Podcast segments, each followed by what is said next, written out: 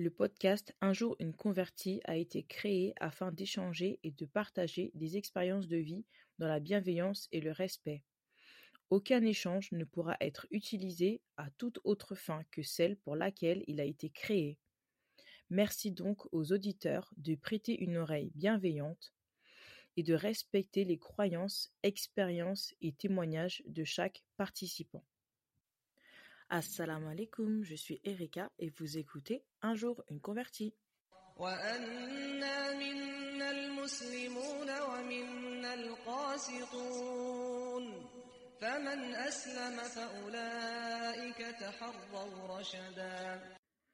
Un jour une convertie, épisode 2. Aujourd'hui, je suis super contente de recevoir Anouk, alias le tandem sur Instagram. Elle partage avec nous son cheminement et nous explique comment l'islam a fait évoluer ses valeurs. Donc sans plus attendre, Anouk, je te laisse te présenter. Bah déjà tout d'abord, salam alaikum. Euh, merci beaucoup Erika de m'avoir euh, invité sur ton podcast, ça me fait super plaisir. Euh, je trouve que c'est une super, une super idée ce, projet de podcast Un jour, une convertie. Parce que du coup, ça, permet ça va permettre à beaucoup de personnes non musulmanes et même des personnes qui ont envie de se convertir ou qui sont converties de, voilà, de pouvoir apprendre et, bah, des différentes, différentes histoires. Parce que je pense qu'en mm. tant que converti, on n'a jamais la même histoire. Quoi. Exactement, tout à fait donc, bah, moi, je me présente. Alors, je m'appelle Anouk. Donc, aujourd'hui, j'ai 34 ans. Mmh je suis française et j'habite en Suisse avec mon mari. D'accord. Bah, je suis convertie à l'islam maintenant. Ça va faire, ça va faire 11 ans, mmh si je ne me trompe pas. Et je suis, euh, bah voilà, la chose, une chose importante, c'est que je suis quand même euh, coach de couple aujourd'hui et j'accompagne les femmes dans le tumulte du mariage à mettre la baraka dans la baraque.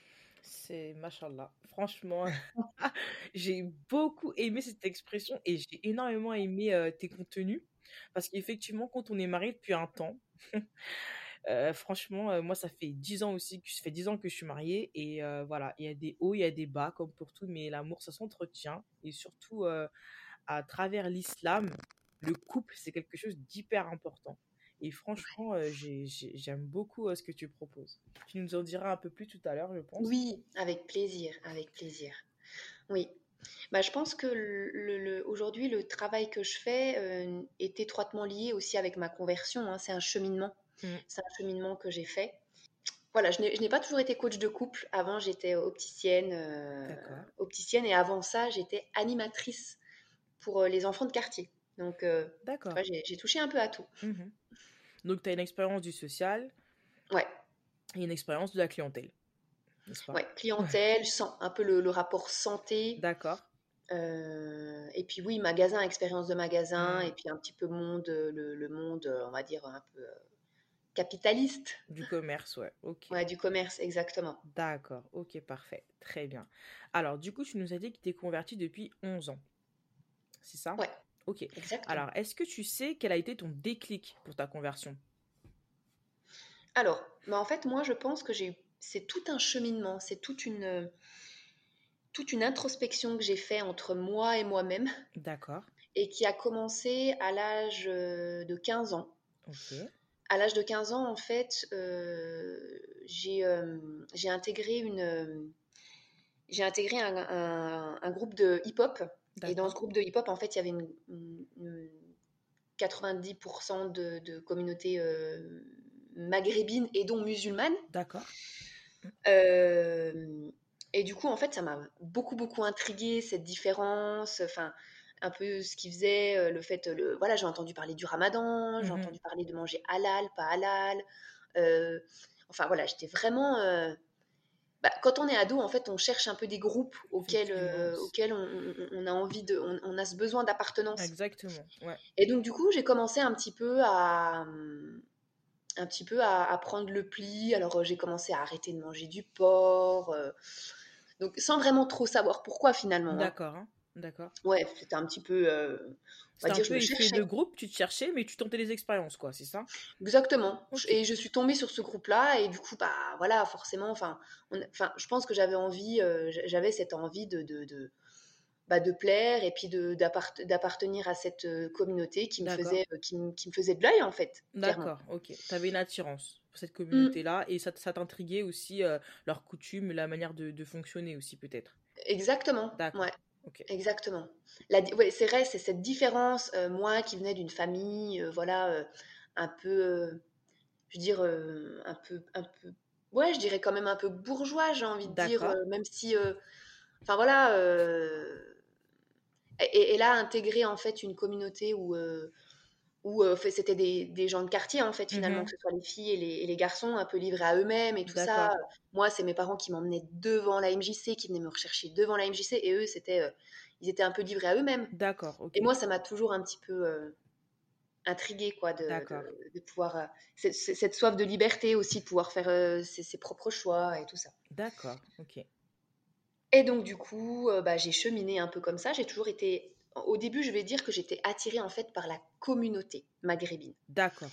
Donc, euh, ça, ça, ça- c'était le mélange de le ramadan, c'était le mélange de euh, la nourriture. Donc, j'ai Mhm. commencé à, à faire, euh, je sais pas, j'ai commencé à, à faire des, des macroutes. Je me, je me souviens, les macroutes, c'est des gâteaux algériens en Ouais. fait, Mm, qu'on mange avec le thé. mm. J'ai commencé, voilà, à vraiment euh, à m'intéresser tout ce qui est culture en fait. D'accord, Donc, ok. pas forcément l'aspect religieux. D'accord. Donc en fait, c'est vraiment la culture maghrébine qui t'a qui t'a attiré et, euh, et du fait de tes amis donc du coup que tu fréquentais, c'est vraiment euh, tout, tout ce qui représente le Maghreb, donc la gastronomie, peut-être peut-être la musique aussi, je sais pas. Exactement, la musique orientale, j'ai juste euh, kiffé. Alors que pourtant, quand c'est des musiques qui, qui baignent pas de notre enfance, Mhm. voilà, moi tu mets de la musique orientale, je suis, mais c'est- laisse D'accord. tomber. Ok. Donc du coup, c'est vraiment la culture maghrébine qui t'a intéressé Ouais, en premier, au premier abord. Ok. voilà. Parfait. Et du coup, euh, ben, après, j'ai eu des petits copains, euh, du coup, j'étais attirée par les maghrébins, j'ai eu des Mhm. petits copains maghrébins Mhm. qui n'étaient pas forcément très pratiquants, D'accord. mais où j'avais quand même euh, un pied là-dedans. D'accord. Et euh, bah voilà, manger halal, pas manger halal, euh, ça Mhm. c'est haram, ça c'est halal. D'accord. Et euh, ensuite, après, j'ai eu un, j'ai, voilà, eu un petit copain qui euh, faisait le ramadan et du coup, moi, c'était un rêve pour moi de pouvoir faire le ramadan, mais toute seule faire le ramadan et commencer le ramadan sans, sans avoir vraiment Mm, d'explication, c'était un peu difficile. Donc là, ça a été vraiment une opportunité pour moi pour commencer à faire le ramadan avec lui, quoi, avec sa famille et tout, parce que j'allais chez sa famille et tout. Et donc, du coup, voilà, voilà un petit peu comment j'ai commencé à, à goûter, euh, à goûter à la religion, parce que clairement, euh, moi, je mélangeais beaucoup la communauté, les- la culture avec la religion. Oui, et ça arrive souvent et euh, c'est Ouais. quelque chose de, de très très récurrent. Vraiment de très très récurrent. Et c'est pour ça que des fois, quand on voit une personne maghrébine qui n'est pas musulmane, bah, les gens souvent ils comprennent pas en fait. Ils disent mais comment Ouais, ça euh, tu... Ben oui, c'est ça existe, c'est possible. Et il y a beaucoup, enfin il y en a des, des maghrébins qui ne sont pas du tout pratiquants et qui n'ont qui n'ont qui n'ont rien du tout, euh, euh, qui, qui ne s'intéressent pas du tout à la, à la religion. Donc Mm. ça, c'est important de, de dire que effectivement, on peut être attiré par une culture d'abord et après euh, se pencher plus sur le côté religieux. Et c'est quelque chose qui est assez courant, effectivement. Ouais. Après, euh, voilà, donc j'ai déjà mis un pied là-dedans, le fait de manger halal, le Mhm, fait de faire le ramadan. Après, j'avais pas du tout de notion de la prière. mhm, Donc petit à petit, en fait, j'ai fait mon introspection, j'ai commencé à me renseigner. Mhm, Ensuite, après, j'ai été, euh, j'ai j'ai- j'ai plus été avec cette personne D'accord. euh, parce que finalement, cette personne, je me suis rendu compte aussi que, voilà, elle faisait les choses par culture. Elle savait pas expliquer. Moi, quand je lui demandais, mais pourquoi tu, pourquoi on mange halal, il savait pas me dire. D'accord. Ça sert à quoi le ramadan? Bah, je sais pas, en fait, il faut le faire, c'est comme ça et c'est tout. Ah, D'accord. d'accord, ok. Et donc, du coup, après, bah voilà, mais grâce à lui, quand même, j'ai pu mettre un pied euh, Mm, là-dedans. Et euh, j'ai continué, en fait, à m'intéresser. mhm, Et du coup, euh, et du coup, j'ai, en étant célibataire, quoi, je me suis, euh, voilà, je me suis vraiment intéressée. J'ai continué mon cheminement D'accord. et, euh, et je me suis convertie.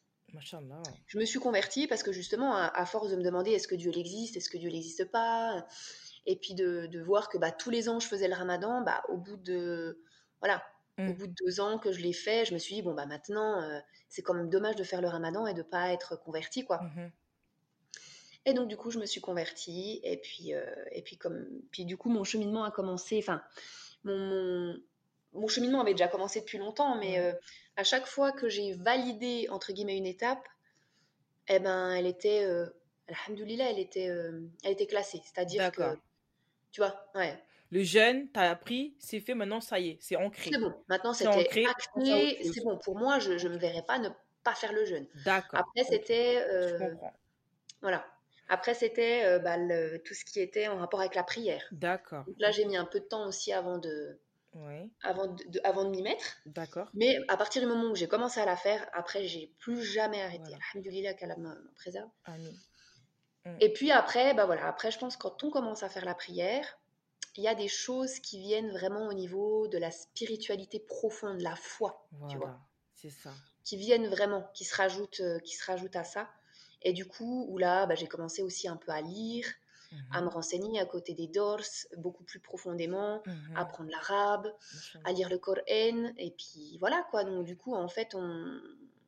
en dix ans, j'ai cheminé très lentement. Mmh. Mais alhamdoulilah, je suis contente parce qu'aujourd'hui, je j'ai fait que d'évoluer en fait. C'est dans le bon sens du terme voilà. pour moi. Machallah. Et ben, franchement, ce que tu dis là, c'est quelque chose que je, je te rejoins parfaitement là-dessus. Parce que moi aussi, en tant que converti, et eh bien, ça fait un moment maintenant. Moi, je me suis converti en 2007. Ah, Donc, euh, tu vois, ça, j'arrive même pas à compter les années tellement que ça fait Ouais. longtemps. Mais si tu veux, moi, c'est comme toi, j'ai eu un cheminement. À la base, moi, j'étais déjà très croyante. Mais euh, voilà, du coup, je me suis intéressée à cette religion-là. Euh, j'étais à la recherche d'un cadre en fait. Tu vois, j'étais à la recherche d'un cadre et du coup, je pense, bon, avec d'autres événements aussi qui ont fait que, mais c'est vraiment le cadre. Et du coup, j'ai eu un apprentissage aussi comme toi. C'était vraiment ce qu'on appelle un cheminement. C'est petit à petit que tu apprends, que tu fixes et que tu ancres. Tu vois Mm. Et ça, franchement, c'est quelque chose, je le retrouve énormément chez les convertis. C'est que chez les convertis depuis un bon moment, hein. pas chez les nouveaux convertis parce qu'on a l'impression que les nouveaux convertis sont un sommet d'informations, les pauvres.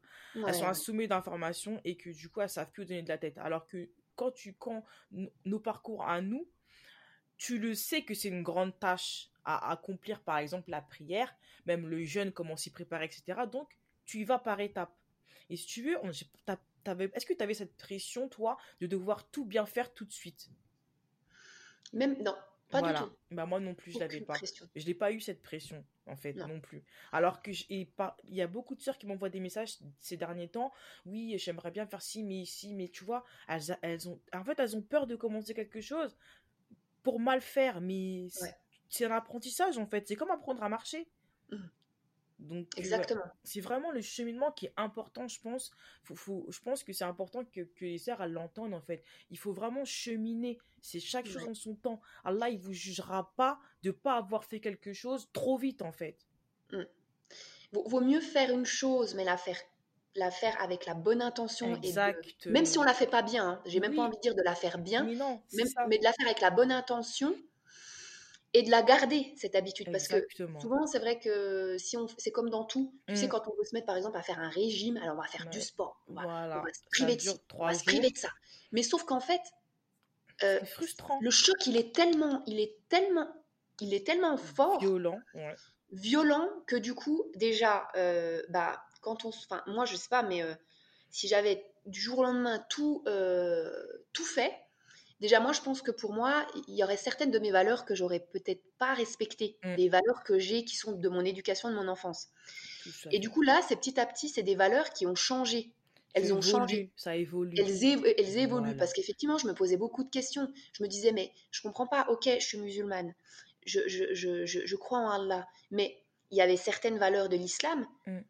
qui, qui, allaient à- qui, qui allaient en opposition avec les valeurs de ma famille. Moi, Mm. je suis élevée euh, par, euh, par un, un couple athée. D'accord. Euh, ma mère, c'est une féministe. D'accord. C'est moi, je, je garde, je me marie, mais je garde mon nom de jeune fille Mhm. moi, qui prône vraiment, qui a, qui a cette, cette- ce combat en elle. D'accord. Et, mais chose qu'en fait, finalement, j'ai- j'ai j'ai pris d'elle, mais Mhm. à ma manière. Et en fait, je, je, je me retrouvais, je me disais, mais, mais c'est pas possible, euh, je suis pas du tout en accord avec mes valeurs, les valeurs de ma, que ma mère m'a inculquées et auxquelles je, je, je, je- enfin, que j'aspire. Oui. Mais finalement, en fait, je les ai simplement, c'est simplement en, changeant l'axe de ces valeurs. Voilà, exactement. Ce que j'allais te dire, parce que c'est pas incompatible le féminisme et l'islam. Loin de là. Exactement. pas incompatible. On a tendance à penser que c'est incompatible parce qu'on est soumise. Soit disant que soumise, c'est quelque chose qui est, qui est péjoratif hein, dans la langue française, la soumission. Alors que en soi, être soumis à Dieu, c'est, c'est pas du tout quelque chose de négatif. Tu vois? Et le, fait, et le fait justement de, de dire que je, je, suis féministe, je milite pour le droit de la femme et je, je revendique le droit de la femme, dans l'islam, c'est tout à fait le cas. Exactement. Et quand tu regardes bien, effectivement, l'islam est venu libérer les femmes et, mm. leur donner leurs droits. Après, j'ai envie de te dire, cette histoire de féministe, ce mot féministe, c'est à double tranchant. Moi, j'ai un, peu de peine, en fait, avec les extrêmes. Je suis d'accord avec toi. J'ai beaucoup de peine avec les extrêmes. Autant les antiféministes j'ai du mal. Et les féministes à fond, prenez le féminisme, préminis, j'ai du mal aussi. Parce que finalement, en fait, quand on est dans un extrême, ça veut dire qu'on délaisse quelque chose. Donc, exactement. C'est comme le machisme. Euh, voilà. C'est la religion du juste milieu. Juste milieu. Chacun sa place, chacun, des droits, chacun des devoirs. Et euh, moi, en tant que femme, je vais me battre pour mes droits et pour mes devoirs. Mais par contre, j'ai compris et j'ai lâché l'affaire pour me dire d'aller combattre des droits qui ne m'appartiennent pas et d'aller prendre des droits à des hommes, aux hommes, à mon mari, mm. à mon père, à mon frère, alors que c'est leur droit et leur devoir. Pourquoi leur prendre, mm. vouloir leur prendre des droits et des devoirs? Parce que sous prétexte que la femme, on a effectivement, on est dans un monde patriarcal et où on a plein de droits, notamment même dans notre mm. religion, dans la culture maghrébine, où la femme, euh, on lui enlève certains droits. Mais battons-nous pour nos droits et nos devoirs, mais n'allons pas prendre ceux des autres parce que c'est et, c'est ce que je prône moi dans dans, dans mon dans, dans, l'univers du couple, dans la relation de couple, mm. c'est que ce que tu as envie qu'on te fasse, ce, que ce qui te manque, eh ben, donne-le à l'autre. Commence déjà toi à le donner à l'autre mm. pour, pour pouvoir, euh, pour pouvoir euh, espérer l'avoir en fait. C'est ça. Et, bah franchement, c'est hyper intéressant ce que tu dis là. C'est hyper hyper intéressant parce que effectivement dans le couple, souvent les problèmes de couple, ça commence par le problème que chacun ne trouve pas sa place en fait. Il y a souvent la femme qui a l'impression qu'elle donne tout jusqu'au bout du sang, elle donne tout ce qu'elle a donné, et l'homme à côté, juste il reçoit et il donne pas. On a l'impression que c'est vraiment, c'est quelque chose qui est vraiment euh, disproportionné, démesuré, et du coup, on, on se comprend plus après tu vois. Mais si chacun apprend à rester à sa place, à faire ses devoirs et, et l'autre à faire ses devoirs et du coup aussi à, à, avoir son droit, à, faire respecter son droit, on, on ne peut que s'entendre. Ouais. Parce qu'il y a des règles. Il y a des règles. Si chacun suit les règles, il n'y aura pas de mm. problème. Exactement. Et puis, euh, et puis je pense qu'en fait, on, on a voilà, on, est, euh, si on a choisi cette religion, c'est pour, comme tu dis, avoir un cadre. Mm. Pour pouvoir, euh, parce que sans cadre, sans, sans but, euh, c'est difficile de. On, peut vite être rattrapé par notre ego. Mm. Et on va faire des choses pour assouvir nos envies. Et moi, en tant que convertie, longtemps, je cherchais des réponses pour pouvoir assouvir mes envies, mes valeurs, mes, mon éducation. Mm-hmm. Et en fait, finalement, je me suis rendu compte que mes envies, ne sont pas forcément ce que ce qu'Allah a choisi pour moi, pour nous. Et que le bien et que mon destin est ce, que, est ce qui a été écrit pour moi, parce que ton histoire elle est écrite, mon histoire elle est écrite sur Terre, et eh bien en fait, euh, c'est Allah qui a choisi. Et que des fois, on veut absolument aller euh, choisir on veut choisir euh, notre vie en fait ici-bas, alors que on doit faire les causes. Effectivement, mmh. on doit se mettre en marche. On mmh. doit, euh, comme je dis toujours, on n'est pas un arbre, on n'est pas enraciné. Quand il y a quelque chose qui se passe, on n'est pas là pour subir et puis euh, se flageller, non, mais se dire bon bah ok, là j'ai telle chose qui se passe dans ma vie. Mmh. Qu'est-ce que je peux mettre en place? Et moi, l'islam, ça m'aide beaucoup en fait, effectivement, à avoir un cadre, mais aussi à pouvoir suivre mon cheminement en fait. Ça. Et à m'écouter, à me donner de la valeur, à m'aimer. À te faire confiance à me faire confiance, exactement. Et c'est pas de l'égoïsme, hein. c'est de l'égoïsme. Euh, en fait, c'est. c'est, Non, c'est pas de l'égoïsme, c'est, de la protection de soi-même. Mmh. Tu vois? C'est prendre soin de soi-même. Et ça, franchement, sincèrement, moi, je l'ai appris il y a peu de temps, ça. J'ai appris à prendre soin de moi-même il y a très peu de temps. Parce exactement. que jusqu'à, jusqu'à il y a quelques années, on va dire deux ans, à l'arrivée de mon dernier enfant, euh, moi, c'était tout pour mon mari, tout pour mes enfants. euh, j'allais travailler. Enfin, tu vois, je, je, je- je passais à côté de ma vie, en fait. Même si, hamdoullah, j'ai des enfants, hamdoullah, j'ai, ça va, je, suis- bien dans ma vie avec mon mari, ça se passe bien et tout. Mais, mais moi, qu'est-ce que j'ai envie de faire? Qu'est-ce que moi, je veux, en fait Tu vois? Qu'est-ce que moi, je veux faire de ma vie qui est en accord avec ce que Allah, il attend de moi? Cette question, je me la suis posée euh, grâce au Covid, hein, tu vois? Et du coup, voilà, j'en arrive à faire un podcast. Mais bon, euh, tu vois, c'est quelque chose d'hyper important, je pense. Tu as Mm. tout à fait raison. Tu as tout à Ouais. fait raison, ce que tu dis. En tout cas, je suis tout à fait d'accord avec toi. Bah, je sais pas si, si j'ai raison, mais en tout cas, c'est mon cheminement. Et aujourd'hui, je suis vraiment en accord avec ma religion, avec qui je suis, avec sans avoir eu besoin euh, forcément de changer mon prénom, sans avoir eu besoin de changer mon identité, sans avoir eu besoin de me mettre à dos mes parents. Mm. Euh, aujourd'hui, j'ai cheminé. euh, je sais que j'ai laissé des plumes. J'ai aussi mes parents que- qui, qui se posent beaucoup de questions, qui doivent se dire mais qu'est-ce qu'on a fait pour qu'elle fasse ça? Mais je, vais, je suis dans le chemin pour leur prouver que bah, euh, je suis heureuse, que Mm. c'est grâce à eux, qui sont une cause en fait aussi là dans mon cheminement, Mm. et que bah, l'héritage qu'ils me laissent, je reprends cet héritage, je, replante, je, reprends, je reprends le flambeau Mhm. euh, qui est de, de- qui est de, bah, de, de faire le bien, qui est d'œuvrer, qui est d'être dans des associations, qui va Mhm. être de, de- d'aider les femmes, parce que finalement c'est ce que je fais, j'aide les femmes à pouvoir s'épanouir au sein de leur couple, à pouvoir, euh, en replaçant Allah au centre, en remettant de la spiritualité, Mm. à pouvoir vraiment euh, euh, devenir la, la, la, la- la reine qui sommeille en elle, Mm. et pour pouvoir faire briller leur couple, et pour pouvoir faire briller leur famille, parce que si toi, dans ton pilier, comme tu dis, tu fais que t'occuper de tes enfants, tu fais passer tout le monde avant toi, et bien finalement tu t'épuises et finalement c'est ton couple et, c'est- et ça peut la aller jusqu'à la séparation. C'est la catastrophe. Ça, C'est la on catastrophe. court à la catastrophe. La Vraiment. femme musulmane est le pilier de la communauté. Si la femme musulmane va mal, c'est toute la communauté musulmane qui va mal. Et dans et dans, dans la famille, si la femme musulmane, si la femme va mal, si la mère va mal, c'est toute la famille qui va mal. Mm. Vraiment. Et, et ça, faut en avoir conscience, autant pour les hommes que pour les femmes. Euh, et que du coup, c'est de se dire, ok, bah, si je vais mal, du coup, j'emmène tout le monde au casse-pipe. On ça. a cette responsabilité-là, et c'est là où on voit qu'on a une, une- une- une responsabilité qui est incroyable, et on a une chance Mm. de pouvoir vraiment, euh, justement, et on a cette capacité à se mettre en marche, nous, les femmes. ça, c'est ça. On a cette capacité à être multicasquette, à se mettre en marche pour nos enfants, à se mettre en marche pour nous, à se mettre en marche pour notre couple, pour notre travail, pour notre business. Si on en a un, franchement, on a la capacité. C'est juste qu'il faut qu'on apprenne à s'écouter et qu'on se fasse Ouais. confiance et qu'on se donne la peine même de juste se respecter en fait. Parce qu'en niant nos besoins, on se respecte pas. On se Mm. respecte pas en tant que femme ni en tant qu'être humain tout simplement parce qu'un être humain a des besoins et si on respecte pas nos besoins, eh bien on, on court à la catastrophe vraiment. Mm. Je, Ouais. Franchement, c'est quelque chose. Souvent, quand on, on, on fait. Enfin, je regarde un peu sur Instagram ce qui se fait en tant que des coachings, confiance en soi, estime de soi. euh, Il y en a, ça fleurit sur les réseaux et c'est hyper important. C'est une notion qui est, qui est vraiment hyper importante. Donc, merci, merci à nous que d'en parler euh, aujourd'hui parce que franchement, c'est quelque chose. Je pense qu'il y a- il y a beaucoup de sœurs qui vont être touchées par ça parce que quand on, quand on se convertit, euh, même quand on est maman, on a tendance à se replier sur soi-même.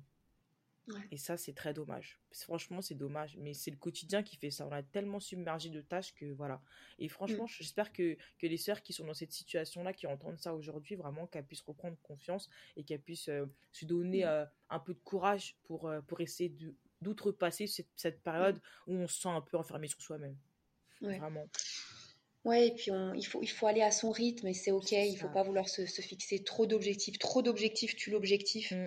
que ce soit dans tout, en tant Mm. que maman, dans ton couple, que ce Mm. soit dans ta religion, trop d'objectifs tue l'ob- tue l'objectif et du coup en fait tu perds confiance en toi et tu sais, tu te tires une balle dans le pied en faisant ça. Je sais pas, tu sais, c'est comme euh, je- le, le grand ménage de, de printemps.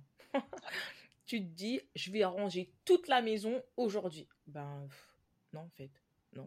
En fait, tu vas commencer, tu vas faire à fond une pièce, deux pièces, trois. Au bout de trois pièces, c'est bon, ah, ça me saoule. euh, non. Ou tu vas faire vite fait, tu vas bâcler.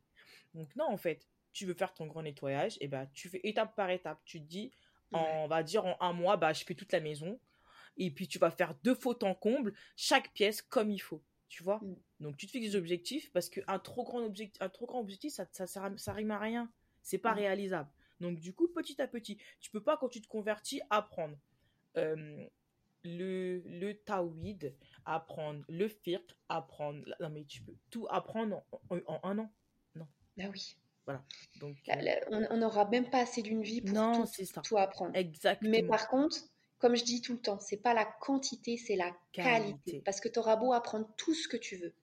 Si ce que tu apprends, Tu l'appliques pas, déjà. ne- ne- ne- ne- déjà avant de l'appliquer, ne, ne perce pas ton cœur, C'est ça. Comment veux-tu l'appliquer? C'est Mm, pas possible. mm, mm, C'est pas possible. mm. Et je vois des personnes qui vont apprendre, qui vont ingurgiter beaucoup, beaucoup de savoir. Donc, machallah, c'est super. C'est bien. Mais si tu le vis pas, Allah subhanahu on va, on- il va nous, nous questionner. Ça. euh, sur les, les- notamment les, qui, va, qui va nous questionner. Qu'est-ce que tu as mis en application? Qu'est-ce que tu as appris? Mm. Ok, et qu'est-ce que tu as mis en application? Mm. Et ça, bah ouais. C'est que des fois, on sait des choses et on se dit Ah oui, bah ça je sais, mais je mets pas en application. Ah bah oui, Mm. ça je sais, mais je mets pas en application. Et du coup, qu'est-ce qui se passe?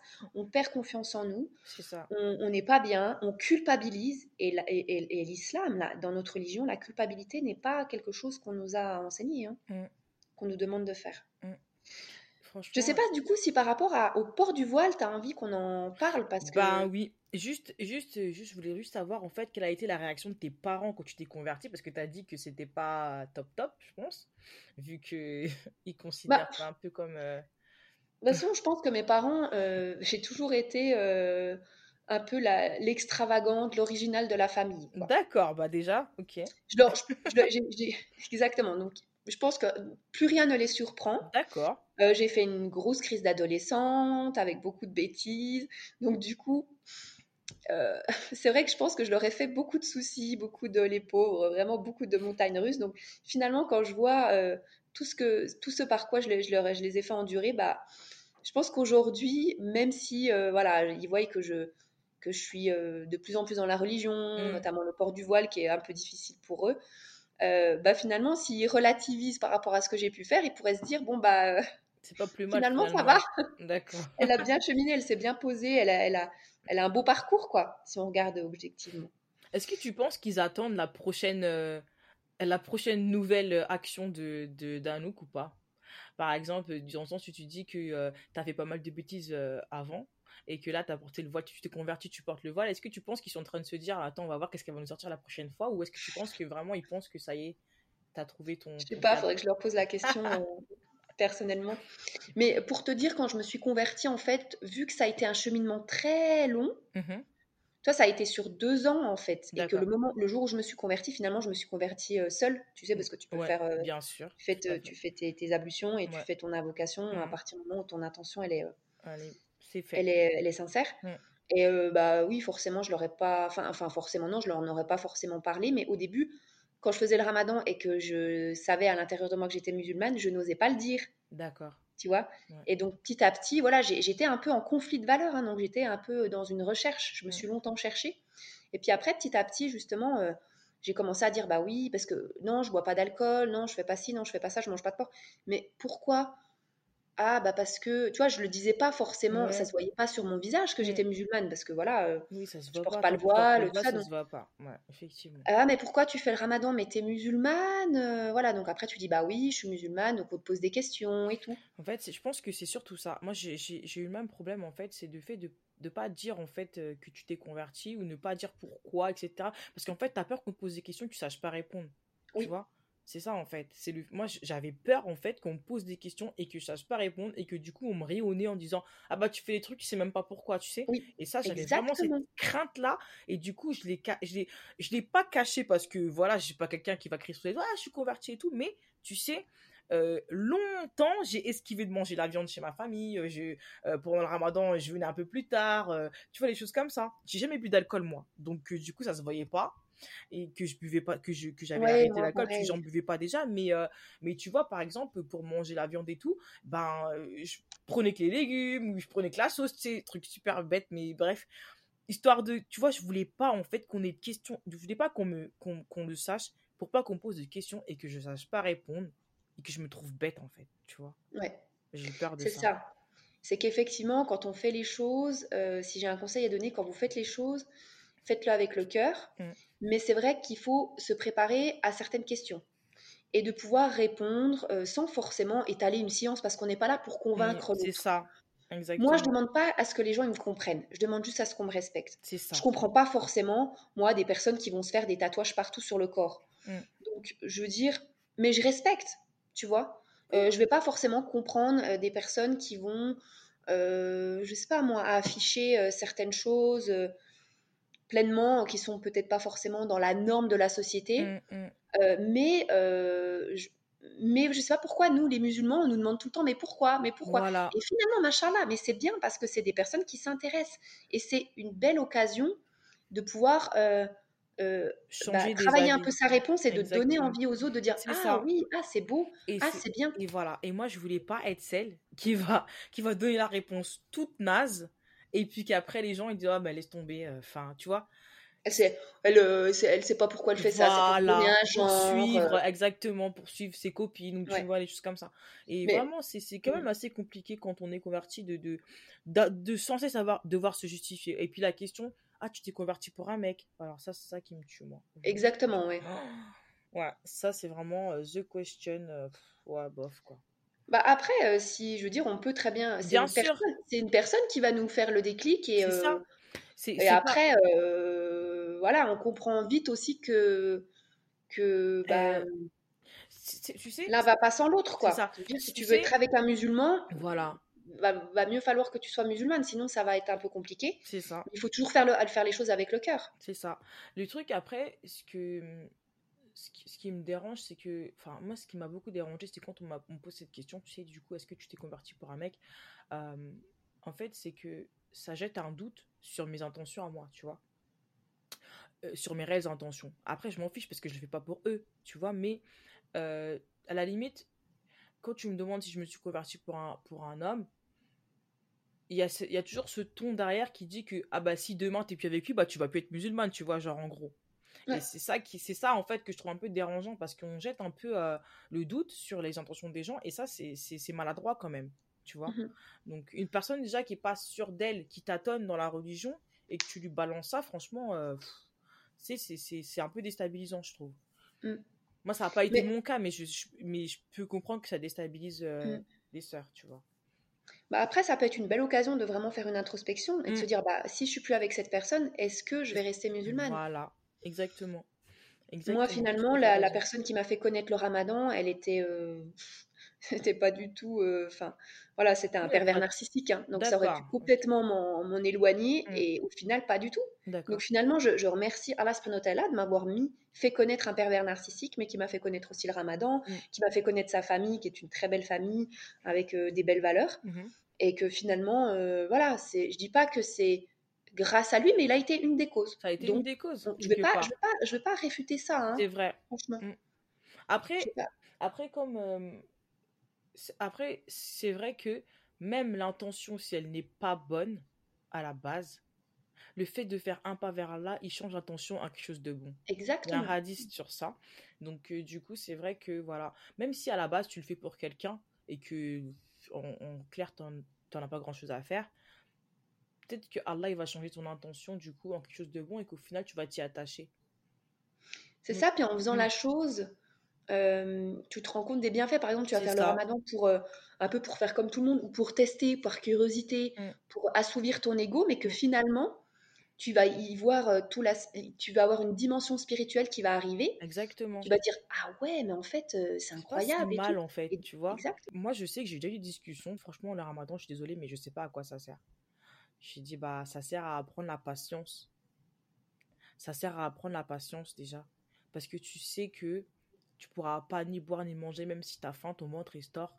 Tu devras attendre la permission d'Allah pour manger. Et ça, c'est quelque chose. La patience, c'est pas donné à tout le monde. Ça se travaille. Mhm. Tu mhm. vois?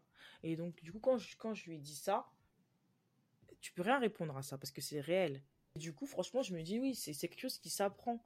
Donc, euh, il y a toujours un bienfait derrière quelque chose qu'Allah nous, nous ordonne. Mm. Toujours. Et puis derrière le ramadan, il y en a tellement. Il y en a tellement. Même les non-musulmans, ils le font. Le jeûne euh, intermittent, les retraites spirituelles des eh jeunes pendant plusieurs jours. Bah, bien sûr, et les médecins, ils commencent à en, à en, donner les bénéfices. Hein, ils commencent à en communiquer là-dessus. Or que mm. ça se fait depuis des, enfin, des siècles.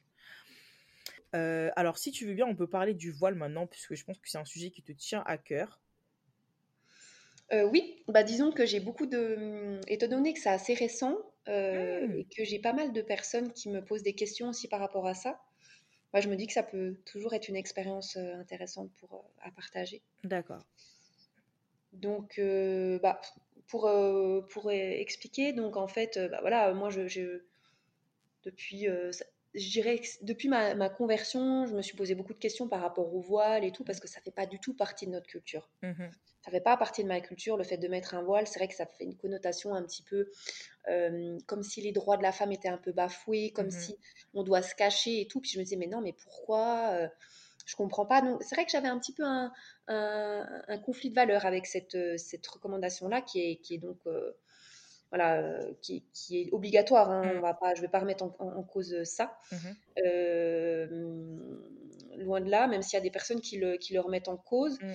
Euh, on sait aujourd'hui en tant que musulman que le voile est obligatoire. Après, la façon de le porter, tout ça, c'est pas, c'est pas le sujet. voilà, c'est pas le sujet, mais on le sait que c'est une obligation. Voilà. Et donc, du coup, j'ai cheminé par rapport à ça et je savais qu'en portant le voile, eh ben, euh, j'allais euh, pouvoir avoir beaucoup de bénéfices. Bah, c'est-à-dire qu'en délaissant quelque chose pour Allah, as forcément, tu, ça, re- tu en retrouves les bénéfices en fait euh, ailleurs. à un moment donné Mm, ou euh, à un moment donné ou à un autre, mm, ici-bas ou dans l'au-delà. Mais c'est vrai que du coup, bah, tu vois, j'avais euh, pas mal de choses qui me disaient, bah ouais, ok, mais euh, du coup, euh, le regard des autres, Mm, ça me posait un réel problème. Je me suis dit, ah, mais les gens, ils vont me regarder trop bizarre et tout. Et moi, j'ai beaucoup, je suis une personne, en fait, je vivais beaucoup dans le regard des autres, beaucoup dans le regard de mes parents, de ma famille. Il faut que, que je fasse des choses, même si j'ai fait beaucoup de bêtises, il faut que je fasse quand même des choses bien Mhm, pour, euh, pour, pour qu'on m'aime, qu'on me dise que, que je suis quelqu'un de bien. mhm, Euh, il faut que j'ai euh, l'aval des autres, qu'on me dise ah ouais mais c'est trop bien ce que tu fais, ah, mais t'es trop marrante, ah, mais c'est c'est génial ce que mm. tu fais pour, je sais pas, pour me sentir un peu euh, rec- reconnue en tant que personne. Mhm. Chose qui est en fait ça c'est juste l'ego hein, qui, qui, qui veut ça. Oui, mais c'est quelque chose de, de commun. Ça, c'est quelque chose de commun. On s'en affranchit avec, je pense, avec, euh, avec l'âge, je pense. On s'en affranchit avec l'expérience, je pense, du, regard des autres. Mais je connais personne euh, de jeune qui n'est pas, euh, qui, qui ne porte pas attention au regard des autres. hein. Ouais. Bah, disons qu'en fait, c'est si on regarde le regard des autres et on attend que les autres nous donnent de l'amour et nous donnent notre Mm, bonheur, mais que nous-mêmes on n'arrive pas à le faire, du coup c'est un puissant fond. c'est ça, On exactement. en a besoin, Mm, c'est normal. On est mm, des êtres humains. hein. Si je suis toute seule sur une, aile- une- une île déserte, que je me donne tout l'amour du monde, je vais quand même être bien contente d'avoir un humain euh, à qui qui, vienne manger avec moi. C'est quand même plus sympa. Mais par contre, euh, la première chose, c'est de se donner de l'amour, se donner de la- sa propre valeur et, et connaître sa propre valeur au travers aussi du regard des autres. exactement. C'est de se dire, attends, on me dit tout le temps que ce que je fais, c'est bien. Tatati, tatata. De, de, de, que voilà, que que, ce que- voilà, qu'on va, on va, me- on va me Mm, solliciter, on va me, on va me faire des compliments, bah, à un moment donné, pourquoi toujours, toujours chercher à avoir des compliments, à avoir euh, qu'on te, mette sur un piédestal? Maintenant, c'est bon, je le sais, c'est acté. mm, Et du coup, pouvoir, euh, ça permet aussi à, à nous de pouvoir. Mais tant qu'on n'en est pas convaincu, en fait, on va toujours avoir besoin des compliments, du regard ça. des autres, parce que nous, on n'est pas convaincu, donc du coup, Mm. notre, notre réservoir d'amour, il est, il est sans fond. S'en fout.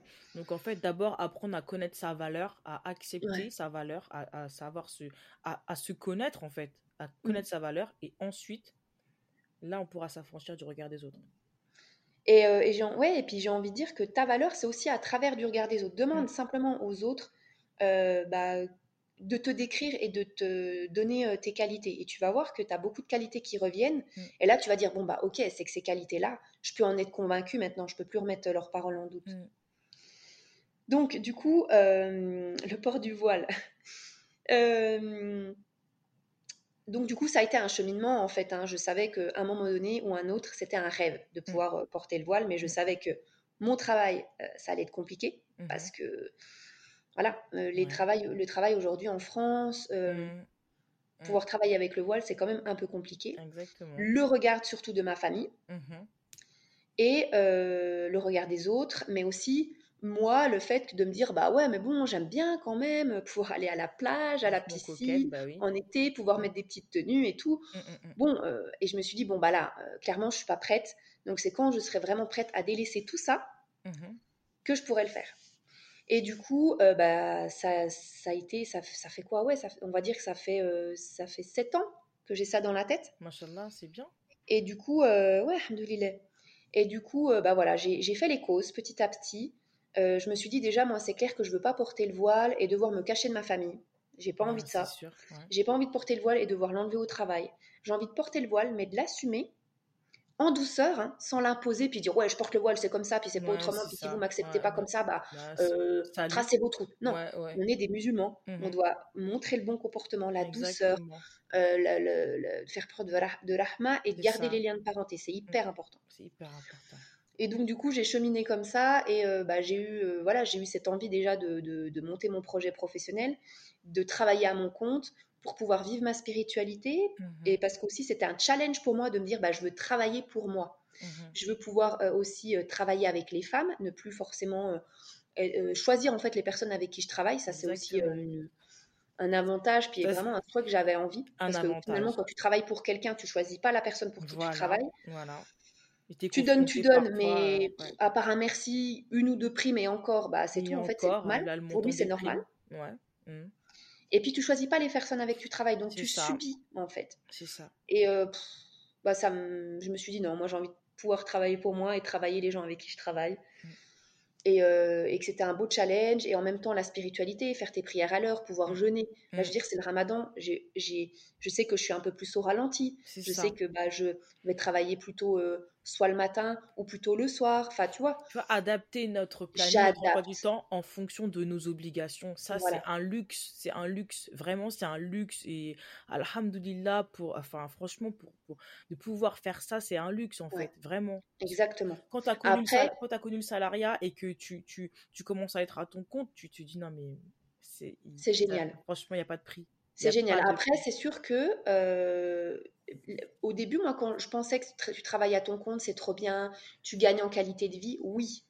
Mais ça, c'est sur le long terme. Mm. Là, on n'est qu'au début, Donc, je travaille beaucoup plus que quand j'étais euh, pour mon patron. Mais vu que ce que je fais, avant que ce soit euh, un, de me rapporter de l'argent, c'est une passion, c'est une mission de vie que j'ai. Tu vois bah, En fait, c'est. Voilà. J'ai passé une année, tout mon temps libre en dehors de mon temps de travail, de me de me former, de monter mon compte Instagram, d'échanger avec une communauté, de créer une communauté.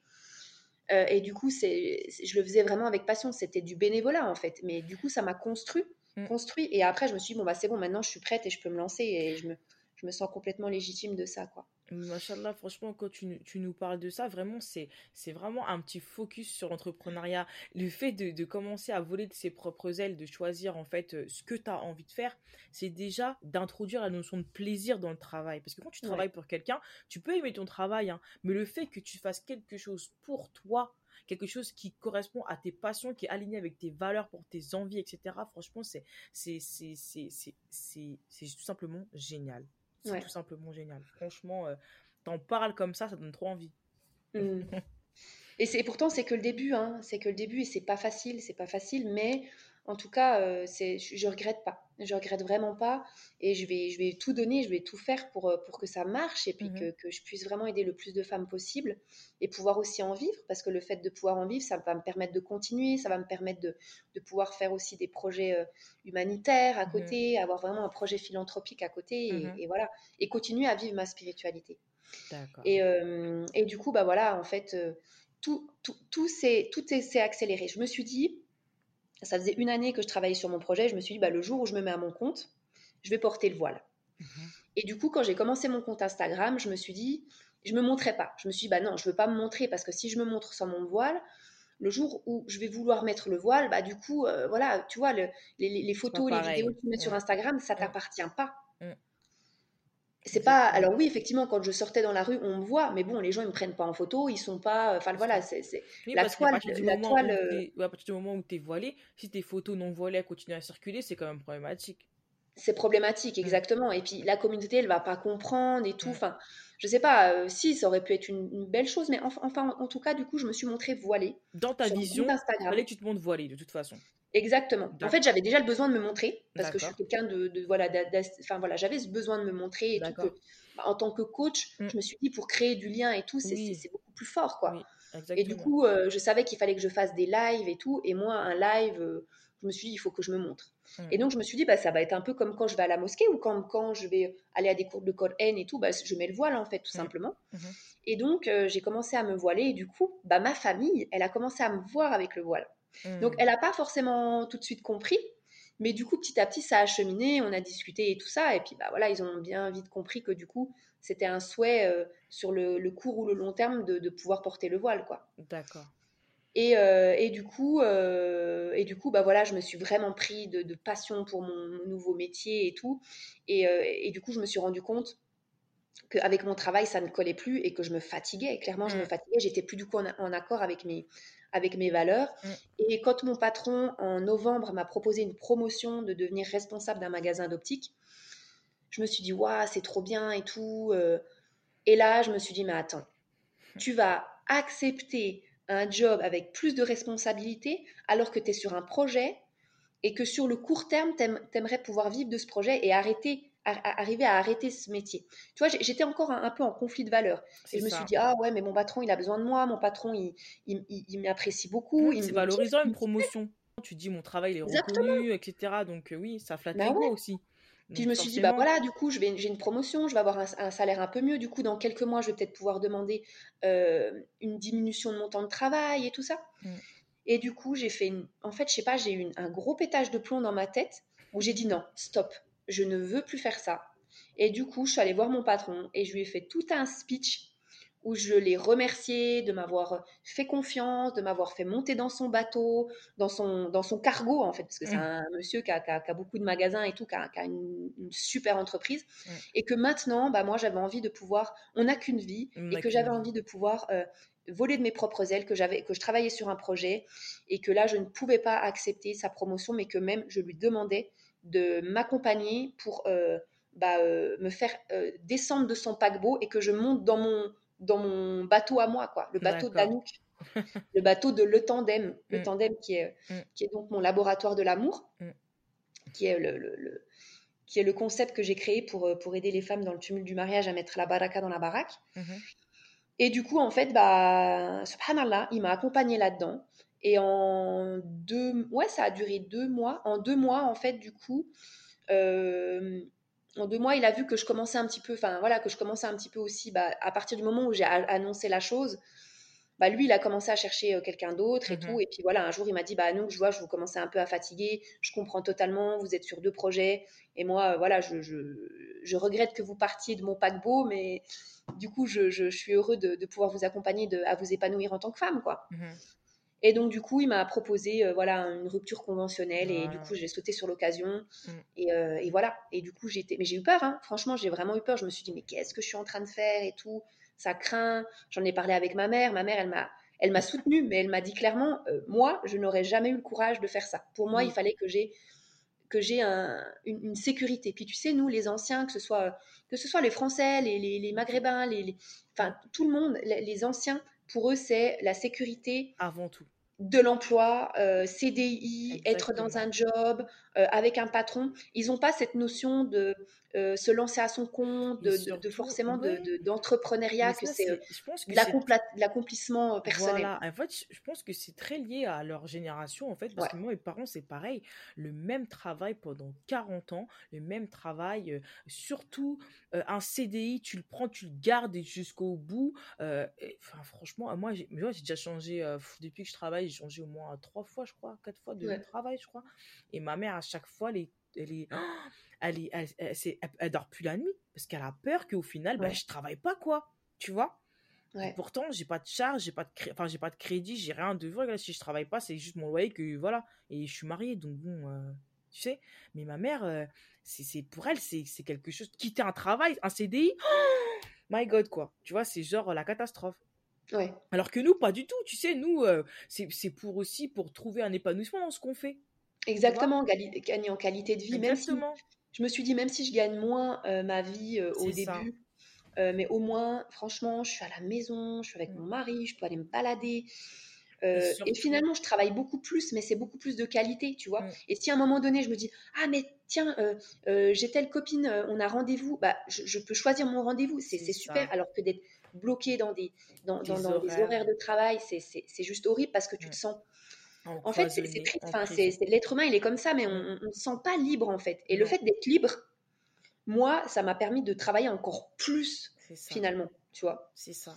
C'est fou, hein mais Tout à fait d'accord avec toi. Franchement, ce que tu décris là, c'est vraiment exactement ce que j'ai ressenti parce que moi, quand j'étais avant d'être en congé maternité, je travaillais et du coup, j'ai et dès qu'il était 4 heures, je regardais ma montre, je pensais à tout ce que j'avais à faire à la maison, les devoirs, le repas, le linge et tout et tout. Et franchement, je me dis, punaise, ça va jamais s'arrêter. Et en fait, t'es même pas sur ce que tu es en train de faire, tu penses déjà à après ce que tu as à faire. Et moi, ça commençait à me faire péter les plombs, vraiment. J'en avais assez, vraiment marre, marre, marre. Et franchement, ce que tu décris là, le fait de, tu sais, la, la, tu te dis, mince, je vais perdre des sous et tout.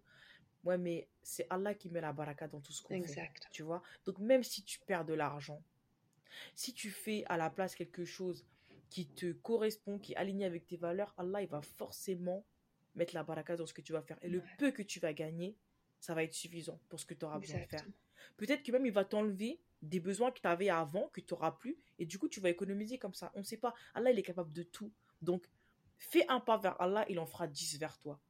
Donc là, ce que tu as choisi, le chemin que tu as choisi, Allah, il t'a montré. Au final, il t'a donné un épanouissement, quelque chose, tu peux prier à l'heure, etc. Ça fait que commencer. Ça fait que commencer pour toi. Donc franchement, machallah, c'est très beau ce que tu, ce que tu vas nous exposer là. C'est très très beau. Et du coup, euh, et du coup oui, donc euh, vu que ça s'est fait très vite, parce que Allah, il a, et je pense qu'il a, il m'a facilité parce qu'il mm. savait que il, a bien vu que dans mon cœur, j'avais cette envie profonde de lui mm. plaire aussi. Mm-hmm. Et que ce projet, derrière ce projet, derrière cette envie de gagner ma vie euh, en étant entrepreneuse et de, de, ce challenge, il y a, il y a vraiment une mission de vie et il y a vraiment une, une baraka d'aider les femmes et tout. Mm. Et, c'est juste génial de pouvoir euh, au quotidien aider des femmes et de voir que bah, elles passent d'un quotidien euh, complètement destructeur, qui, qui, est dans les cris, dans la crise, limite à la limite du divorce, mm. un quotidien apaisé, dans, la, dans la bienveillance, dans l'amour, dans le, rapprochement d'Allah, dans le fait de, de, de, d'être en reconnexion avec son conjoint et de, mm. du coup de pouvoir vraiment vivre leur rêve amoureux. C'est ça. Et le jour où, où j'ai où j'ai euh, où j'ai su que du coup j'allais plus jamais retourner travailler, bah là je me suis dit la veille en fait, parce que ça s'est fait tellement vite, euh, je me suis dit bah ça va être dans une semaine, deux semaines, un mois, bon bah je vais porter le voile, mais ça s'est fait tellement vite, subhanallah, que du coup euh, la veille je me suis dit bon bah c'est bon en fait là c'est bon demain on est vendredi, c'est mon premier jour. Enfin, le jeudi, je travaillais, je finissais mon, le jeudi mon, dernier jour de travail. Mhm. Le lendemain, c'était le vendredi, vendredi, premier jour d'entrepreneuse, en fait. Je me suis dit, bah, c'est bon, je porte le voile. Donc, je suis allée voir mon mari, je lui ai dit, il m'a dit, mais t'es sûre et tout euh? Oui, oui, oui, je suis sûre et tout. Franchement, je ne vais pas attendre. Parce que si j'attends, je vais quoi Je vais commencer l'entrepreneuriat puis pas mettre le voile. Là, entre guillemets, c'est, voilà, allez, je me, je me, c'est un, un, saut, un saut en parachute. C'est se dire, mm. bah, écoute, j'arrête de me poser mille et une questions et j'y vais. Et franchement, j'ai mis le voile. Pendant la première semaine, je me, bah, je me suis sentie tout de suite super bien, super fière. Mhm. La première semaine, le, le, regard, le, regard, des autres, notamment de mes copines non musulmanes. Mm. Euh, mais en fait, quand j'ai vu qu'elles étaient super fières de moi, puis qu'elles étaient euh, vraiment dans, dans l'acceptation, bah, en fait, je me suis dit, mais finalement, c'est des freins que je me suis mis dans ma tête. Mm. Et qu'il faut arrêter. On se pose mille et une questions, et qu'au mm. final, bah, en fait, on n'est pas dans la tête des gens. Et même dans le couple, j'ai envie de te dire, arrêtons d'être dans la tête de l'autre. L'autre, il peut pas deviner ce qu'on a dans nos têtes et on peut, il faut qu'on arrête d'avoir des intentions cachées à l'autre. Mm. Parce qu'on se, on se gâche notre vie. Clairement, on se gâche la vie, quoi. Donc, euh, du coup, ma maman a vu que j'annonçais en live que je portais le voile. Donc, du coup, elle a compris. Donc, on a, échangé un peu par message, mais du coup, j'avais une boule au ventre parce que j'avais peur d'aller les voir avec mm. mon voile. Mm-hmm. Donc j'ai échangé avec elle et tout ça. Et puis, euh, bah, euh, effectivement, elle m'a, elle m'a, elle m'a dit que elle, elle aussi, elle avait une boule au ventre parce qu'elle comprenait pas. Euh, elle, elle a, voilà, que c'était difficile pour elle cette, ce, souhait de montrer son appartenance religieuse mm. et qu'aussi qu'elle, elle s'était battue depuis toute sa, enfin depuis sa, mm. son adolescence, depuis sa, mm. depuis ses 18 ans pour les droits de la femme et que du coup ça allait en fait à l'encontre un peu de ses valeurs et qu'elle elle avait du mal en fait. Et j'ai essayé de lui expliquer tant bien que mal que euh, donc je comprends, je comprends totalement parce que je pense que si j'avais pas cheminé comme ça, même en tant que musulmane au début, comme je te disais au début de Mm. ma conversion, le voile, j'avais un peu de la peine. mal. Ouais. Et que du coup, bah, je peux pas, je pouvais pas lui demander de comprendre parce que c'est tout un cheminement. Mm. Et que pour ça, il faudrait, euh, bah, déjà, il faudrait voilà quoi, que je lui fasse des cours de religion et tout ça. Et enfin bon, Oui, bref. tu t'es mis à sa place parce que toi, tu étais passé par là aussi. Au Bah t'étais un oui. petit peu réticente, mais c'est ton cheminement qui a fait que ta recherche de la science qui a fait que tu es passé au-dessus et que Bah tu ouais. acceptes complètement. Donc, tu peux pas lui demander à elle, sans avoir fait l'étude, sans avoir fait euh, le- la recherche elle-même, d'accepter. C'est tout à fait normal. Exactement. Ça serait, et ça serait malhonnête, justement, de- d'exiger ça d'elle. Tu vois Exactement. Ça serait très malhonnête.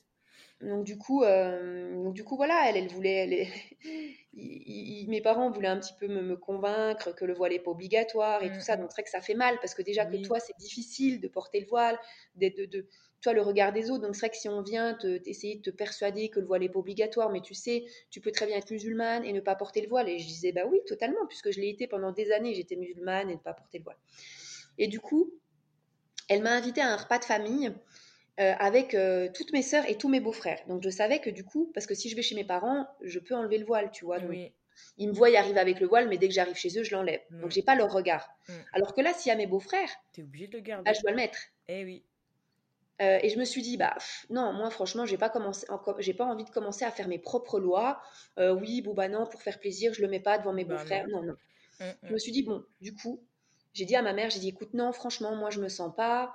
Euh, j'étais un peu dans le rejet, tu vois. J'étais Ouais. un peu dans le rejet. Je dis, non, moi, je me sens pas. Je veux venir que quand on est que, que, que, que en petit comité. Mm.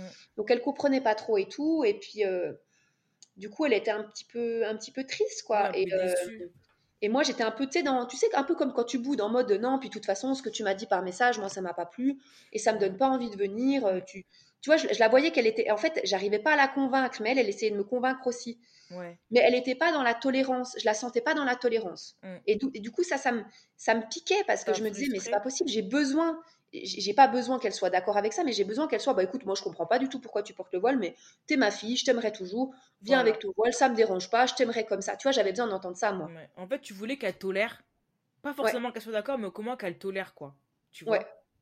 Et que qu'elle soit limite fière de se dire bah franchement je comprends pas du tout pourquoi tu portes le voile mais au moins je, je, je suis en admiration du fait que tu assumes tes choix. Parce que pour moi c'était vraiment une fierté pour moi d'assumer mon choix. Mm. et, euh, et du coup je boudais un petit peu.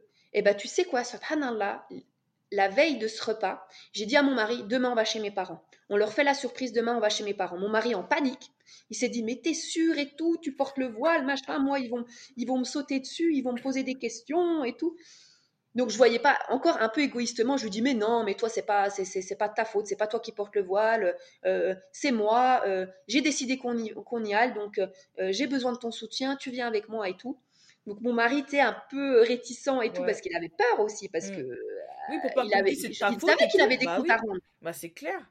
Mais clair. sauf que moi, je voyais pas le truc comme ça. Tu vois, Mm. encore une fois, on est vachement, on, on regarde la, la vie et on regarde D'une les choses tout le temps avec la, la même perception et avec nos propres lunettes. Exactement. Donc, mon mari l'a pris sur lui parce qu'effectivement, c'est pas sa famille, donc c'est plus Ouais. facile de, de, de, de pouvoir un peu discuter avec eux et tout ça, et qu'il a bien besoin- compris que du coup, c'était très courageux de ma part. aussi. T'avais besoin de soutien aussi, donc c'est Ouais. pour ça aussi, il a dû se dire non, il faut que j'y aille parce qu'elle a vraiment besoin. Là, c'était vraiment, c'était Ouais. décisif cette, cette- ce, ce repas-là. C'était décisif pour toi, donc euh, du coup, je pense qu'il a eu besoin d'être présent pour toi. Ouais. Et donc, du coup, on allait à ce repas et ça s'est super bien passé. Alors, oui, j'ai eu des regards, oui, je pense qu'il y a eu pas mal, pas mal de questionnements, il y a eu des, des choses un peu, euh, voilà. Mm. Euh, je suis allée en mode turban euh, pour, pour, euh, pour adoucir la C'est chose. ça. Ouais. Souvent, on Et- commence comme ça. Ouais. Voilà. Avec mes parents, à l'intérieur chez moi, j'ai mis en mode turban. Après, je sais que voilà, à l'extérieur, je, je voudrais pas non plus. euh, je, veux, je veux quand même faire les choses aussi pour plaire à Allah et pas non Mm. plus pour plaire, euh, Mm. euh, euh, plaire Plaire aux, aux autres. autres, Et puis que ça. ça me plaise à moi, tu vois. C'est trop compliqué, cette histoire de religion.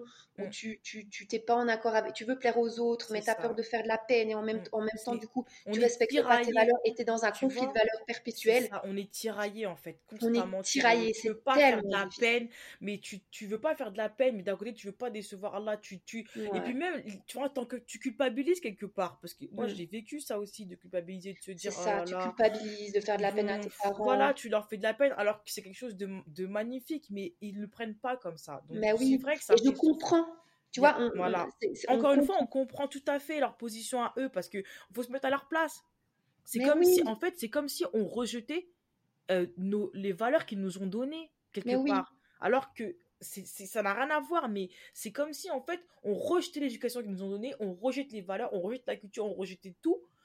D'un coup, c'est, réellement pas ça. Mais pour eux, c'est comme ça, c'est, c'est comme mm. un affront, en fait. Surtout le voile, parce que le voile, c'est encore tu dis que tu es musulmane, ils disent bon bah ok d'accord. déjà bon, déjà ça c'est déjà un peu chiant pour eux parce que franchement euh, ils euh, s'adapter voilà, s'adapter pour le repas déjà ils mangent pas comme nous, en plus elles boivent pas d'alcool et patati patata donc euh, voilà, c'est déjà euh, ça encore voilà, ça, se voit pas trop. Ça passe, ça passe. Tu vois ça se voit pas trop. Voilà, ça passe. Mais le voile c'est du poisson tout le monde est content. C'est marqué sur ton front que tu es musulmane avec le voile, c'est marqué sur ton front. Et dans la société dans laquelle on est, notamment en France, il y a un gros, gros problème avec, euh, avec, euh, avec la religion musulmane. Problème, euh, bon, de, de, par les médias, de par tout ce qui se passe aussi avec les attentats et tout ça, mais on fait malgré tout des amalgames. Et même des personnes qui sont hyper cultivées, comme mes parents, qui vont lire, qui vont se cultiver, malgré eux, ils sont conditionnés. malgré eux, à force, ça fait sa place. Ils sont conditionnés, ils sont malgré tout, et ils vont aller chercher des informations pour se persuader que l'islam, euh, c'est une religion, effectivement, mais que, en fait, en gros, faudrait pas la pratiquer pour être un bon musulman, être un, être un musulman. Euh, euh, un musulman, comment ils s'expliquent ça encore? Ah, un musulman intégré, quoi. Je sais pas intégré, voilà. non, en fait. Et c'est pas parce que tu vas à la mosquée, c'est pas parce que tu fais la prière, c'est pas parce que tu portes la barre, c'est parce que tu portes un foulard que, que tu ne peux pas être en adéquation avec, euh, avec euh, les valeurs de la République. La République. bien dire, les valeurs de la République. bien sûr. Ça, c'est un langage de sourd, en fait. Ça, je pense que c'est un langage de sourd. Euh, on entend tellement parler tous les jours à force. C'est, ça déprime, en fait. Parce que je vois pas en quoi, au quotidien, notre manière de vivre, en quoi ça, ça dérange, en fait. Mm. Alors, partout, comme partout, il y, y, a de l'extrémisme, je pense, c'est normal. Il y, en a, il y en a comme partout dans toutes les religions. Mais voilà la plupart des musulmans de France euh, ne partagent pas euh, les mêmes valeurs que ceux qui font les attentats. Mm. Et euh, enfin, j'ai pas envie de parler de ça parce que c'est vraiment un sujet, on est, c'est trop en fait tout le temps. J'ai créé le podcast justement pour ne pas qu'on parle de ça. Et mm. effectivement, c'est dommage parce que même on peut mettre toute la bonne volonté qu'on veut.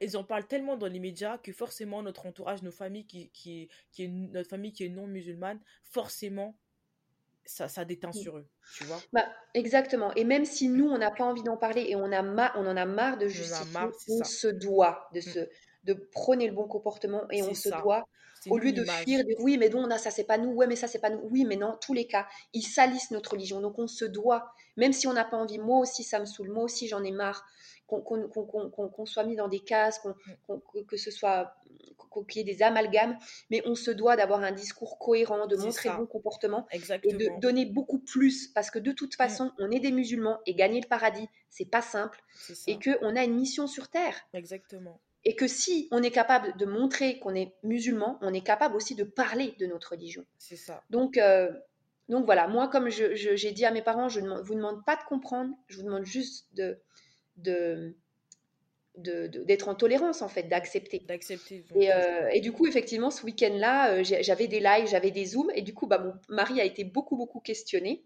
mhm. et il apprenait beaucoup la tolérance, mm. et il a expliqué que, effectivement, ok, vous, je comprends que vous comprenez pas le port du voile et tout, que c'est pas obligatoire et tout, mais vous comprenez qu'on peut pas empêcher une personne de porter le voile parce que finalement, c'est aussi un manque de tolérance. Et là, du coup, effectivement, je pense qu'il a planté des graines, même si pour mes parents, c'était difficile parce que c'est des gens qui prônent la tolérance, qui prônent le respect, le vivre ensemble. Et ma mère, elle me disait, euh, mais oui, mais bon, euh, montrer des signes extérieurs de religion, ce n'est pas prôner le vivre ensemble. Et je lui disais, mais au contraire, maman. Et du coup, je me suis dit, subhanallah, en fait, Allah subhanahu il lui a permis d'avoir une fille qui va lui faire permettre de gagner en tolérance encore plus que ce qu'elle mmh. pensait. Tu vois? Euh, et moi, le, le, le, fait aussi d'avoir des, des, parents comme eux me permet de travailler sur moi et de, de gagner en tolérance aussi, de, de gagner en, en, en, bienveillance. Mm. Et, et, du coup, ce week-end-là, on a montré beaucoup de bienveillance, bienveillance et de tolérance et on les a remerciés, mes parents.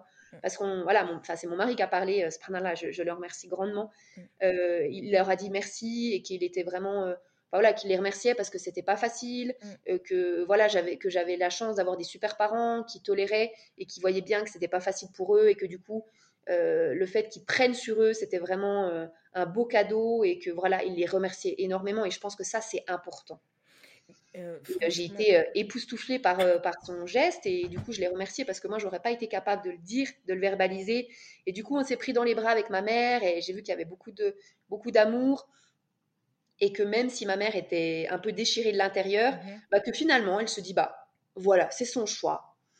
Euh, le temps va faire les choses mm. et que finalement si elle est heureuse, elle est heureuse comme ça et que elle continue à prôner mes valeurs euh, qui est de défendre la femme, mm. euh, de, de, de, que la, la, femme puisse épanouie et, et s'épanouir au mm. sein de la société, qu'elle puisse avoir sa place mm-hmm. et que la vie, voilà, c'est ça m'a qu'elle m'a passé comme message, c'est que la vie, elle est trop courte, et surtout la mienne, parce qu'elle est plus âgée, mm. et surtout la mienne pour, euh, pour faire la guerre. Et, euh, voilà, quoi, j'ai trouvé ça tellement. Elle a eu beaucoup de sagesse, ta maman, justement. Elle a eu énormément de sagesse, et, et, et, pour le coup, beaucoup de bienveillance, tu vois. Parce que oui, elle s'est. Quelque part, c'est pas, elle n'a pas renié ses valeurs, mais elle, a, elle s'est attendrie, on va dire, tu vois, au regard de ce que tu lui as dit, ce que toi et ton mari, vous avez pu témoigner? Du coup, bah, elle a fini par au lieu d'être sur, euh, sur l'aspect toujours de vouloir te convaincre que ce que tu fais n'est pas correct ou n'est pas euh, euh, en accord avec ses valeurs à elle, et eh bien finalement, elle, elle, elle, a, elle a quelque part compris, tu vois, compris ton, ton, ton geste, pas forcément, pas forcément l'acte en lui-même de se voiler, mais elle a compris que c'était avais, avais une bonne intention derrière ça, tu vois, et que ça, ça, ça, ça ne changeait pas, en tout cas, ta mission à toi qui est de, de, de servir, de, de comment dirais-je, de venir en aide aux femmes, etc. Et qui est quelque part une valeur qu'elle t'a transmise. Mm. Donc, euh, le voile n'empêche pas d'être, d'être en accord avec notre éducation et nos valeurs. Mm. Ça nous change juste, euh, ça mm. change juste notre, notre perception, en fait, je pense. Et je pense que j'ai eu la chance aussi au moment où j'ai lancé un peu mon projet de cette mission de, de faire en sorte que, de faire en sorte d'aider les femmes à faire que leur couple deviennent le moteur de leur projet, donc vraiment euh, une identité euh, à part de la femme, hein, de, de, vraiment de, s'assumer. Mm. Et le fait que je porte le voile, bah, du coup, comme je lui ai expliqué à ma maman, je lui ai dit, bah, tu vois bien que si ça allait à l'encontre de mes valeurs, donc de, tes valeurs aussi, c'est simplement le geste. Toi, pour toi, c'est un geste de soumission et de, qui va à, l'encontre des valeurs de, de, de, prôner les, les, voilà, les, valeurs de la femme et tout. Mais finalement, c'est juste le geste, suivant comment on voit, ça, dépend le prisme par lequel tu regardes. Mm. Et c'est simplement notre prisme, il est différent, mais finalement, ça se rejoint. Et c'est ça le principal, et c'est ça que je voulais pas bafouer, même si elle a un petit peu du mal à le croire. Je vais lui prouver, avec le temps, je vais, je vais réussir à le prouver. Inch'Allah. Inch'Allah. Qu'Allah il te facilite en tout cas dans, ton, dans, dans ce que tu entreprends et qui facilite euh, également euh, le, le, cheminement de ta maman qu'elle puisse accepter, euh, accepter tes choix de tes parents pour qu'ils puissent accepter tes choix. Machallah. Mm. En tout cas, euh, franchement, c'était super enrichissant euh, tout ce que tu nous as, tout ce que tu nous as confié, Anouk. J'ai juste une dernière question à te poser. Oui. ton mari, il est de quelle origine? Il est d'origine algérienne. D'accord, ok. Donc du coup, parce que euh, je, pose, je pose la question parce qu'on a, on a des... bah, J'ai beaucoup de, de, personnes qui veulent participer au podcast et souvent, euh, c'était juste pour, euh, pour faire un petit point là-dessus, la diversité, quand on est converti en fait, quand on veut se marier, souvent, ça appelle à des mariages mixtes. Donc je vais avoir des invités pour qui c'est pas le cas mais euh, ça appelle à des mariages mixtes et du coup, euh, ça pose un problème supplémentaire euh, quand on veut se marier par rapport à la famille également. La belle famille Ouais, exactement. Donc des deux côtés. Hein. Donc par exemple, toi, ça aurait pu poser problème le fait que tu, veux te, que tu veuilles te marier avec un Algérien, ou du, côté de la famille de ton mari, ça aurait pu poser problème qu'il veuille se marier avec une Française, une convertie. Tu mmh. vois Donc est-ce que mmh. vous avez rencontré ce type de problème-là ou pas du tout? Bah, du coup, euh, nous, non. Pour, euh, déjà parce qu'on a fait, euh, on a, on a, on a fait qu'un seul, qu'un mariage religieux. D'accord, ok. Le mariage civil sera, sera prévu pour plus tard. donc le mariage religieux, du coup, n'a pas engendré en fait de, de, de, gros mariages, quoi. Tu vois C'est vrai que, étant donné que moi, avec mon mari, on s'est marié très très vite. Honnêtement, je ne l'ai pas dit à mes parents parce que je venais déjà de divorcer, donc euh, je pense qu'ils n'auraient pas compris.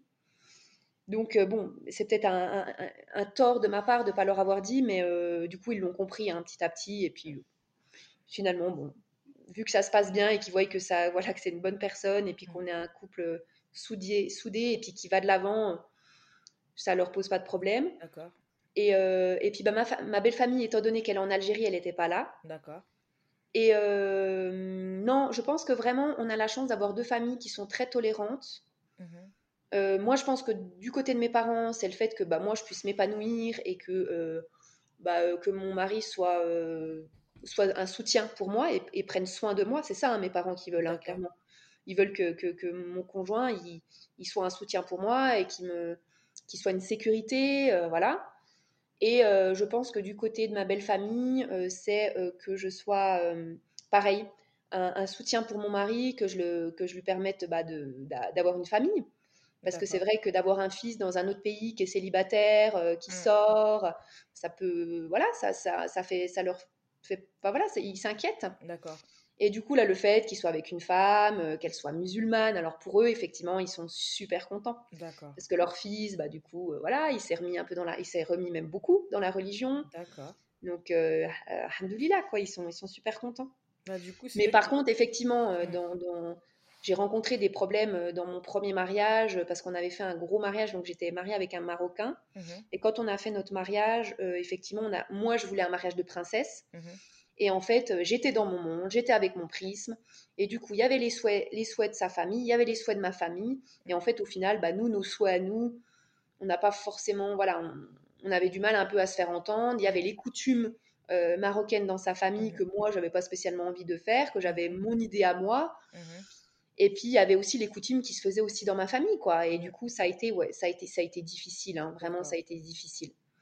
Mais, euh, mais je pense que c'est pour ça qu'il faut vraiment, vraiment discuter. Mm. Il faut ouvrir son esprit, euh, demander aux autres, mais comment toi tu vois le mariage? Déjà, rien que la fête. La fête, est-ce qu'on fait une fête? Est-ce qu'on fait pas une fête? Euh, C'est pour ça que mon deuxième mariage, on n'a pas fait de fête, on a fait juste un halal. Mm. C'était magnifique, c'était super bien. On était en petit comité. Moi, j'ai passé un super moment. C'était génial et j'ai profité. Mais profité, tu vois. Et hier, j'écoutais, non, avant-hier, j'écoutais euh, justement un dars euh, et l'imam, il disait que Allah, il met la baraka dans les mariages les plus simples. Ouais. Moi, vraiment, il y a un conseil à donner à toutes les sœurs, les converties. Des, des, femmes comme moi qui étaient beaucoup attirées par la culture. Bah, tu vois, on voyait les, les mariages, les dek C'était super. mais profitez-en en allant dans des mariages comme ça, de faire la fête. Mais quand c'est votre mariage, je vous assure que c'est pas pareil. Et le mariage, il commence pas le jour de ton mariage, il mmh. commence avant. Il y a toute la préparation. il y a le jour du mariage, mais il y a l'après. Mmh. Le, mariage, se marier avec quelqu'un, c'est pas le jour du mariage. Et moi, en fait, j'étais omnibulée. Ouais, moi, je veux me marier parce que pour moi, me marier, c'est le jour du mariage. C'est la fête. c'est la fête, c'est les robes. Mais c'était horrible de penser comme ça. Parce que j'étais hyper déçue. en même temps, hyper déçue de cette journée. Alors que c'était un, magnifique mariage en soi. Mais, mais j'ai pas profité c'est ce qu'on nous montre à la télé, que le mariage qui compte, c'est la fête, en fait, tu vois?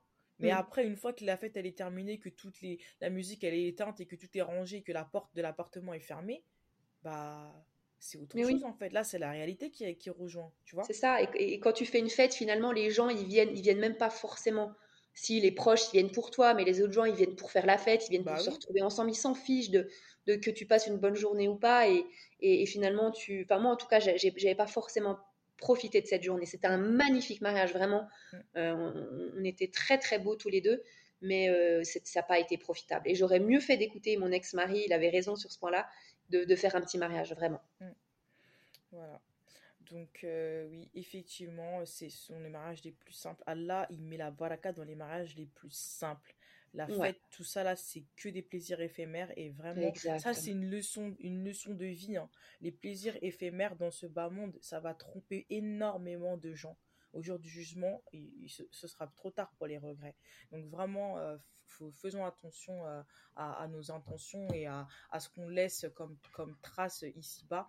Parce qu'effectivement, à un moment donné, c'est trop tard en fait. Il faut, vraiment euh, faire très très très mmh. attention à ça. que et, et, c'est dans les mariages mixtes, j'ai envie de dire, c'est il faut il faut apprendre. Euh, longtemps, j'aurais rêvé d'être euh, née dans une famille maghrébine, mais aujourd'hui, je suis fière d'être française, je suis mm. fière d'avoir ma famille, mm. je suis fière d'être musulmane. Avant tout, je suis une femme musulmane française. Voilà. voilà. Et il faut, euh, il faut vraiment dissocier la culture et la religion. Et ça, c'est très important quand on se marie avec une personne de, de musulmane. Elle a sa culture, surtout si sa culture est aussi baignée dans la religion, parce que c'est complètement différent et c'est d'être en capacité de faire la différence, parce que mm. ça, peut nous, emmener dans des choses qui sont pas bonnes. Hein. C'est ça. Et surtout, et surtout euh, aussi la famille de, du conjoint.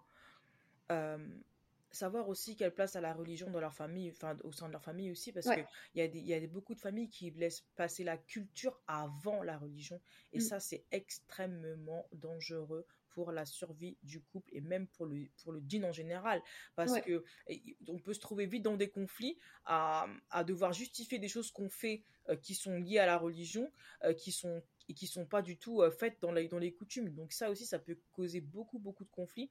Et c'est essentiel de savoir, euh, avant de se marier, euh, quelle est la place de la religion dans la, dans la, dans la famille, quoi. C'est très important. Très, très important. Mmh. Ouais, ouais. Est-ce que tu voulais ajouter quelque chose, à nous qu'on arrive bah, à oui, bah déjà merci. Merci à toi Erika. Et, et si s'il y a des personnes qui ont envie de, bah, d'échanger directement avec moi, bah, vous pouvez le faire. Euh, vous pouvez le faire. D'ailleurs, si vous, que ce soit sur le, côté euh, port du voile, conversion ou même mariage, mhm. euh, parce que j'accompagne les femmes à la préparation au mariage, j'accompagne les femmes à mettre la baraka dans la baraque, donc quand, pour les femmes qui sont en couple, et j'accompagne les femmes aussi, des femmes qui ont, qui ont, connu le divorce, justement dans cette épreuve difficile à se mm. reconstruire. Mm. Donc euh, n'hésitez pas, vous pouvez me retrouver euh, sur mon compte Instagram, c'est enfin c'est le tandem, mhm. le temps, euh, donc L-E-T-E-M-P-S, DEM, D-A-I-M-E. Mhm. Voilà, c'est un, jeu de mots pour le tandem duo et le tandem. Ça, ça aide, ne serait-ce que pour se poser des questions par rapport à son propre couple. Des fois, se remettre juste en question rapidement, c'est, c'est, je trouve que c'est très profitable. Mm. Donc, du coup, je te remercie beaucoup, à nous d'avoir accepté mon invitation. Je suis très touchée, vraiment, parce que euh, je ne te connaissais pas du tout. Et le temps que tu acceptes mon invitation, j'ai euh, eu l'occasion de parcourir ta page et de regarder quelques vidéos que tu fais. Et vraiment, euh, j'ai été très touchée par ton travail.